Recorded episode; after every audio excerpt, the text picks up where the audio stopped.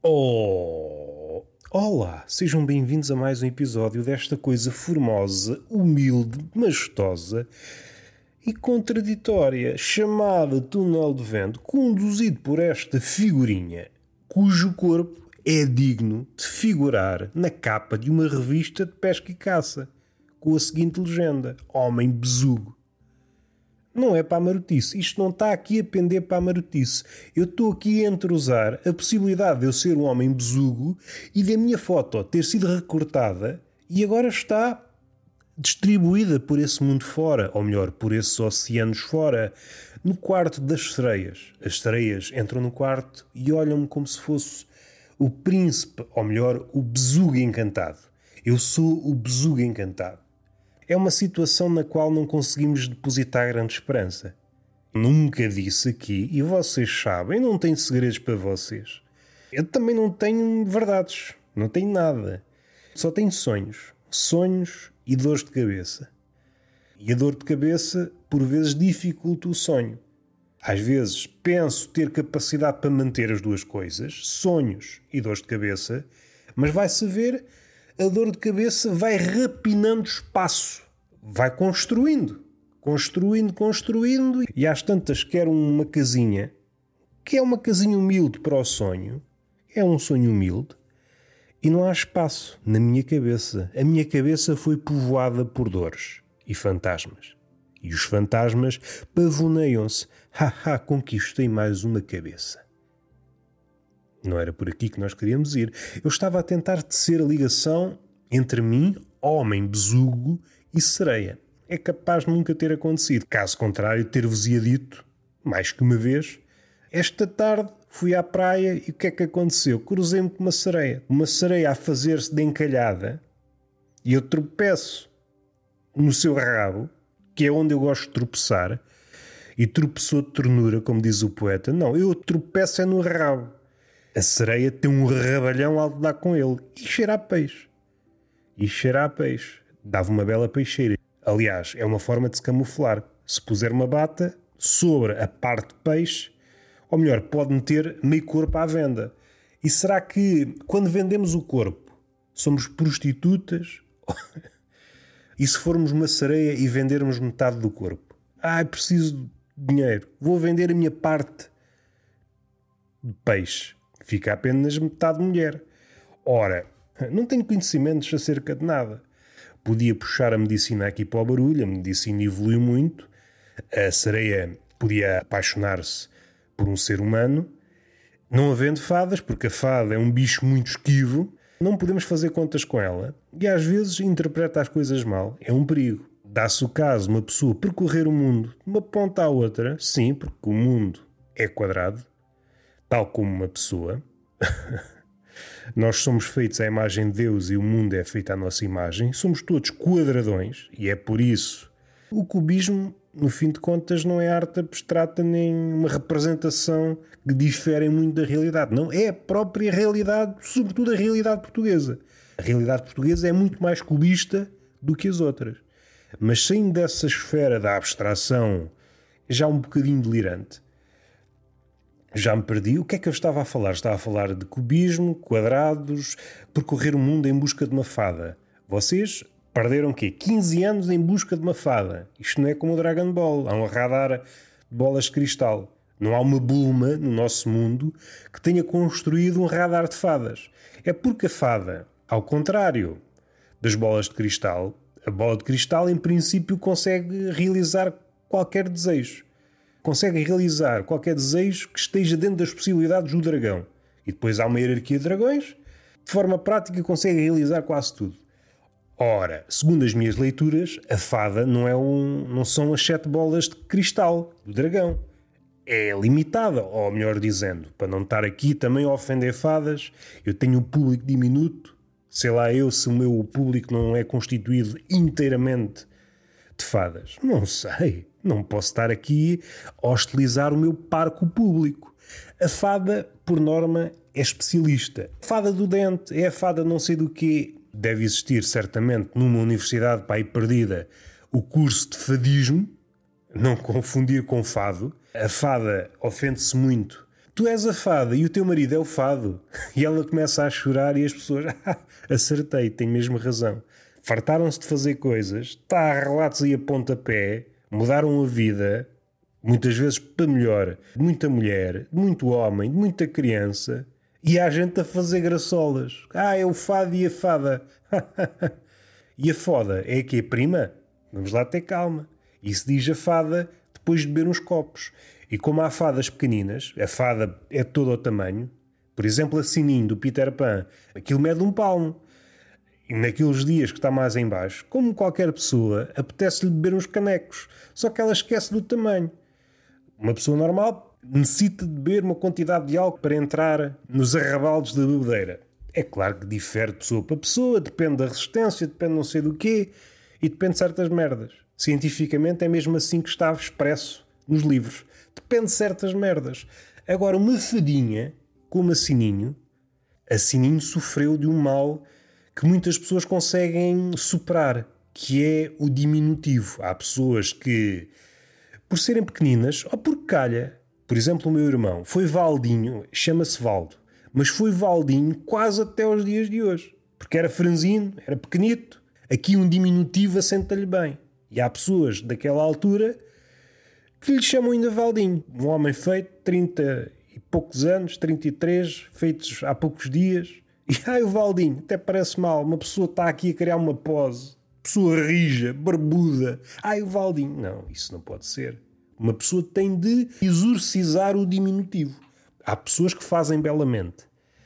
Porque crescem desalmadamente. Joãozinho, já viste quantos palmos de picha é que eu tenho? É claro que esta frase completamente desajustada, eu queria referir-me ao tamanho, 2 metros, a não ser que seja por garaçola, mas a pessoa que é alta também não leva a mal. Ah, o Joãozinho. Ah, Joãozinho mede 2 metros e 20 e joga na NBA. Joga na NBA não porque ele tenha vocação. Não porque ele tenha vocação. O que ele queria mesmo, o Joãozinho. Ainda está em crescimento. Há quem diga que vai chegar aos 2 metros e meio queria era repor nas prateleiras mais baixas do hipermercado. Só que lhe disseram na entrevista de emprego: meu amigo, você não está em condições para repor nas prateleiras mais baixas. Nas mais altas ainda é como o outro. E nós estamos a pensar pôr isto em altura. No fim de contas, o supermercado, ou o hipermercado, melhor dizendo, está a copiar, ou copia paulatinamente e disfarçadamente a disposição de uma loja de chinês. Sim, onde se vende chineses. É uma loja aqui perto da minha casa onde há um incentivo à escravatura, sobretudo chineses. Há muitos chineses. Eu nunca comprei, por isso não posso recomendar. Vocês percebem? Uma loja de chinês vende bugigangas e o que é que sucede? Pelo menos todas aquelas que eu vi.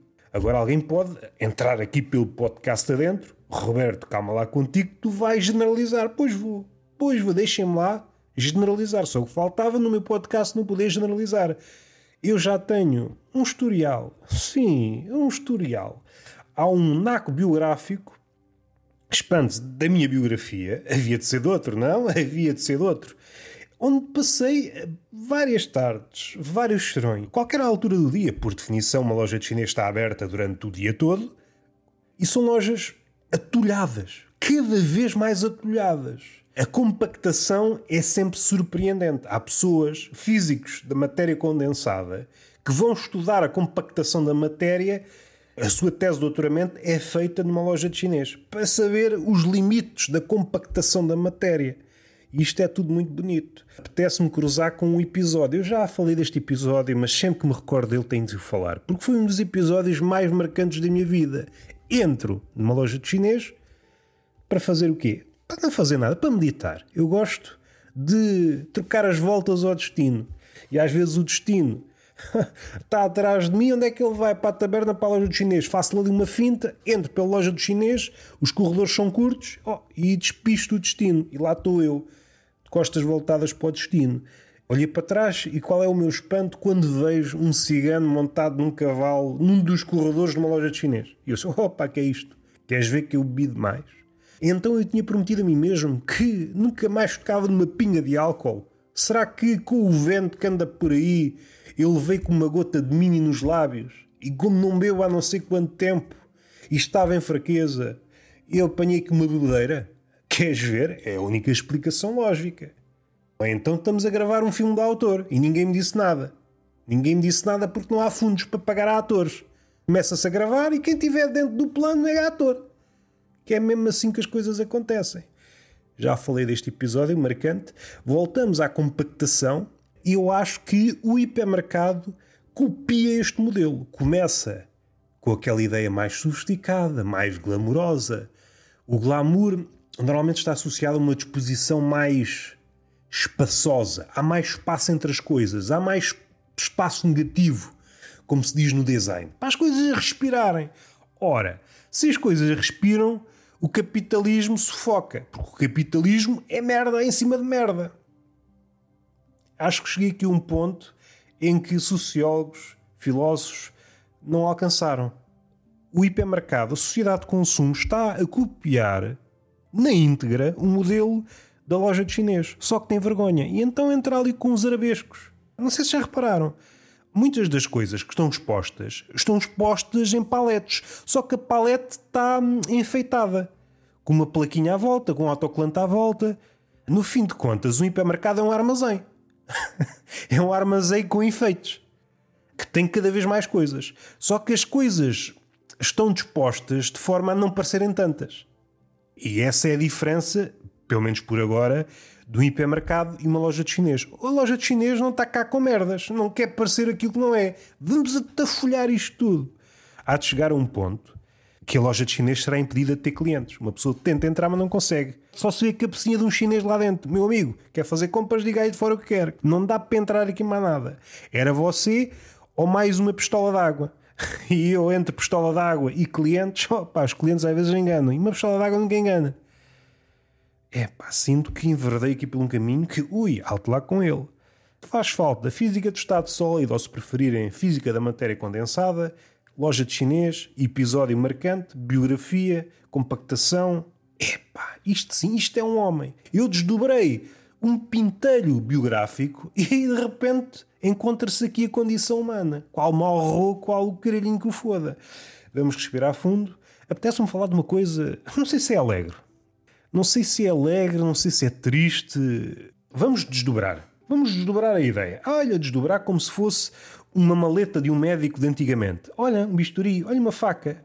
Desinfetaste, desinfeta é para os fracos. Tu levas com os germes que é para enrajar. Assim a maioria das pessoas morre. Também não estão cá a fazer nada. Rezam a Deus para se curarem e agora estão com essas manias das infecções. Quer dizer que Deus é omnipotente, só que não, não nos chafa das infecções. Opa, que Deus de merda é esse que vocês, é que vocês rezam.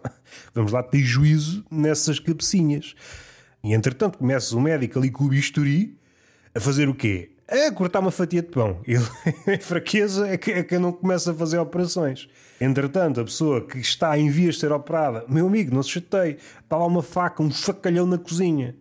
Vá buscá-lo, que eu agora estou aqui já meio aberto, a sangrar um bocadinho, não me dá jeito. Não se levante daí, que eu já continuo a operação. E ele vai buscar o facalhão para cortar o presunto, o pão, come uma buchazinha, oh, agora já estou em condições para continuar. E o médico diz à pessoa: será que há problema eu trocar o bisturi pelo facalhão. Agora habituei-me, é um belo facalhão que aqui tem. Não está esterilizado, até sabe a presunto. Vou-lhe fazer aqui uns cortes a saber a presunto. Você pode morrer, mas ao menos está a valorizar. É uma lógica à prova de bala. Batatas fritas normais têm um preço, batatas com sabor a presunto têm um preço um nadinha mais elevado. O médico, mesmo falhando a operação, mesmo que mate a pessoa, está a valorizar a pessoa. Eu gosto de dar valor às pessoas, mesmo que seja na morte. Este seria o pensamento do médico se tivesse este arsenal de ideias que eu tenho. É a diferença, que eu também posso ser médico. Dê-me um facalhão e arranje uma máquina do tempo e faça-me recuar até ao século XIX ou ao princípio do século XX. Opa, um gajo com uma faca, oh, vai rezando, ah, desinfetar, uma água bentazinha aí.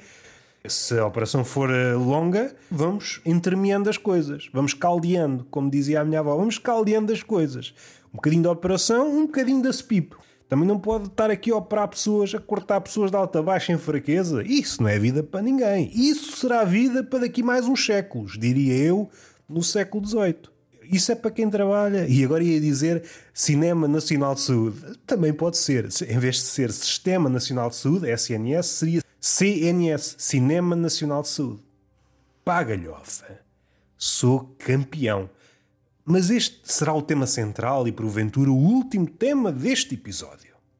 O último, e quem diz o último diz o primeiro. Quem é que nos diz a nós que aquilo que preludiou não foi apenas merda. Merda, um caudal de merda ingovernável. Vocês estavam com a vossa canoa a refletir sobre os temas, é assim que eu imagino os ouvintes deste podcast, estão numa canoa em cima deste caudal a jorrar de mim, muito calmamente, com o vosso pauzinho a fazer de remo. Lá vou eu, a caminho de Viseu. Um peixe vem à tona, meu amigo. Viseu não é por este rio. E vocês, é pá, vai-te foder. Não tem educação nenhuma quando um peixe fala convosco. Vocês estão a descobrir a vossa vocação de fabulistas. Afinal, conseguem falar com os animais. Podem responder-me, não é nada de novo. Na estrada descobrimos a vocação de fabulistas. Quando andamos por ela, estamos a falar com animais e como animais. É a beleza da estrada, do trânsito. Transforma um homem comum num fabulista. E às tantas estamos num conto de fadas. A largar migalhas pelo caminho para não nos perdermos. Para não nos perdermos, não. Para a nossa sanidade não se perder. Só que a nossa sanidade é um bocadinho coxa. E entretanto surgem as aves do costume que vão comendo as migalhas. E nós ficamos apartados da nossa razão. E é aí que a zaragata começa. Para bem do espetáculo, para bem da tragédia. Uma vida sem tragédia não é bem vida. É só uma palavra espetada no dicionário. Vamos tocar neste tema. Tocar, salvo seja, se fosse na Idade Média, tocar era provavelmente a pior palavra a aplicar neste sentido. Vamos falar de leprosos. Não sei se neste podcast pensa melhor ou no Roberto Gamito, mas eu já falei desta ideia. Quando falei de Homero, de Ilíada e da Odisseia também, acontece porventura em todos os livros, grandes livros, mas com Homero é mais manifesto porque há uma grande distância temporal. A forma como essas epopeias eram lidas à altura, à data, e hoje são completamente diferentes. E acontece um fenómeno muito curioso, que é um relato, quando passa muito tempo, transforma-se numa metáfora. Vou tentar generalizar para tentar extrair o sumo. Mesmo que a intenção seja essa, efetuar o relato mais fidedigno possível de determinados eventos, o tempo acaba por transformar o relato numa metáfora. Eu vou esticar humoristicamente este raciocínio. Os melhores jornalistas, atualmente, tornar-se-ão, daqui a séculos, daqui a milénios, os melhores poetas. O ano 4000 será rico em poetas, que à altura, que à nossa altura, no ano 2022, eram jornalistas. Mais uma vez, o crédito, a genialidade é atribuída postumamente. A ideia central é esta. Já estamos aqui em devaneios. Uma coisa, um dado, um facto, um relato quase jornalístico do episódio, com o passar do tempo transforma-se numa metáfora. E o mesmo é válido para isto que eu vou dizer, a lepra. Estava a ler há pouco um livro de Foucault, Os Anormais, e há uma passagem logo no início, estou ainda nas primeiras 100 páginas. Falou de uma coisa chamada a exclusão dos leprosos. É preciso recuar uns aninhos, e quem diz anos diz até a Idade Média, para dar ênfase a esta ideia. Os leprosos foram durante muito tempo provavelmente o grupo mais excluído de todos. A lepra era hum, o fator de exclusão social supremo. Tens lepra? Oh, meu amigo, tu és dos outros existiam já em germe, seja racismo, seja é, essas coisas todas. No livro Tertulia de Mentirosos há um inventário, essas, todos os, os fossos, todas as dualidades que cresceram e minguaram durante os tempos, fiéis e infiéis. Na Idade Média, aquilo que realmente, ou o fator máximo de exclusão era a lepra. Era irrevogável. Todos os outros podiam ser debatidos, podiam ser camuflados em havendo ou não, por exemplo, dinheiro mas a lepra, não. A lepra, não. Foucault diz-nos que há dois modelos. Havia este modelo, a exclusão dos leprosos e depois a inclusão da peste. E estes dois modelos existem, não com este nome, talvez com algumas modificações, mas são duas formas de pensar a exclusão. E aqui podemos entrar na identidade, podemos entrar nas questões de género, a gênese da exclusão, afastar o outro, está aqui nesta ideia, na Idade Média, da lepra. Tudo parte da lepra. nos mitos, mas isso era preciso recuar ainda mais e pensar nos mitos que descrevem de uma forma ou de outra o bode expiatório. Parte do bode expiatório, desde o início dos inícios, o próximo apiadeiro é a exclusão dos leprosos, o apiadeiro seguinte é a nossa relação com a peste. Neste caso, a quarentena proporcionada pela peste. Temos estes três modelos. Estes três modelos de afastarmos o outro. O que podemos ver é que é no sentido da sofisticação. No fim de contas, o que une estas três ideias é o afastamento. O que separa é a sofisticação. É como se a lepra fosse levando de mãos ao longo dos séculos. E hoje já ninguém percebe que é lepra. Vou tentar ler, com esta voz desafinada, um trecho desse livro de Foucault, Os Anormais. A exclusão da lepra era uma prática social que comportava, antes de mais, uma separação rigorosa, um distanciamento, uma regra de não contacto entre um indivíduo ou outro. Pode ser entre um indivíduo e vários indivíduos. Fechado este parênteses, era, por outro lado, a rejeição desses indivíduos para um mundo exterior, confuso, para lá das muralhas, para lá das muralhas da cidade, para lá dos limites da comunidade. E é aqui que entra aquela ideia de Homero, aquilo que é literal à época, uma metáfora envolvidos vários anos, séculos, milénios. Estamos a falar da Idade Média. É preciso recordar que estamos no século XXI. Esta última parte, vou repetir, a rejeição desses indivíduos para um mundo exterior, confuso, para lá das muralhas da cidade, para lá dos limites da comunidade. É estabelecer um limite, neste caso é a cidade, o país. Vocês existem, mas é lá do outro lado. Vocês não preenchem os requisitos para viver connosco. O que é que era mais hilariante, ou não, dependendo do vosso sentido de humor, a exclusão do leproso era habitualmente acompanhada por uma espécie de cerimónia fúnebre, no decurso da qual eram declarados mortos, sendo por conseguinte os seus bens transmissíveis. Havia um ritual onde hum, alguém declarava que a pessoa estava morta, mesmo estando viva. A lepra era sinónimo de morte. Como estás morto, apesar de estares vivo, porque andas, perdes todos os teus bens. E há aqui algo hilariante se recuarmos para a Idade Média, pensar nestes diálogos. Eu declaro-te morto e o leproso, não vês que estou a falar, hum, isso não diz nada. Falar qualquer um fala. Faz favor de ficarem com os bens desta pessoa. De hoje em diante estás morto, não estou nada, uma vez que eu estou a falar e de repente cai-lhe um braço. Vê, caiu-lhe um braço. Já viram isto a acontecer a um vivo? E a turba, não, então está morto. Vai para lá das muralhas. Aqui na cidade não queremos leprosos. E o leproso sofreu as várias mutações, acolheu vários tipos estrangeiro, mas tudo partiu daqui. Esta ideia de afastar o leproso da cidade. Acho que é um bom episódio, bom episódio. Medíocre. É um episódio assim assim. Vamos ser sinceros, uma vez na vida, e está feito. Beijinho na boca, palmada pedagógica numa das nádegas. Até à próxima.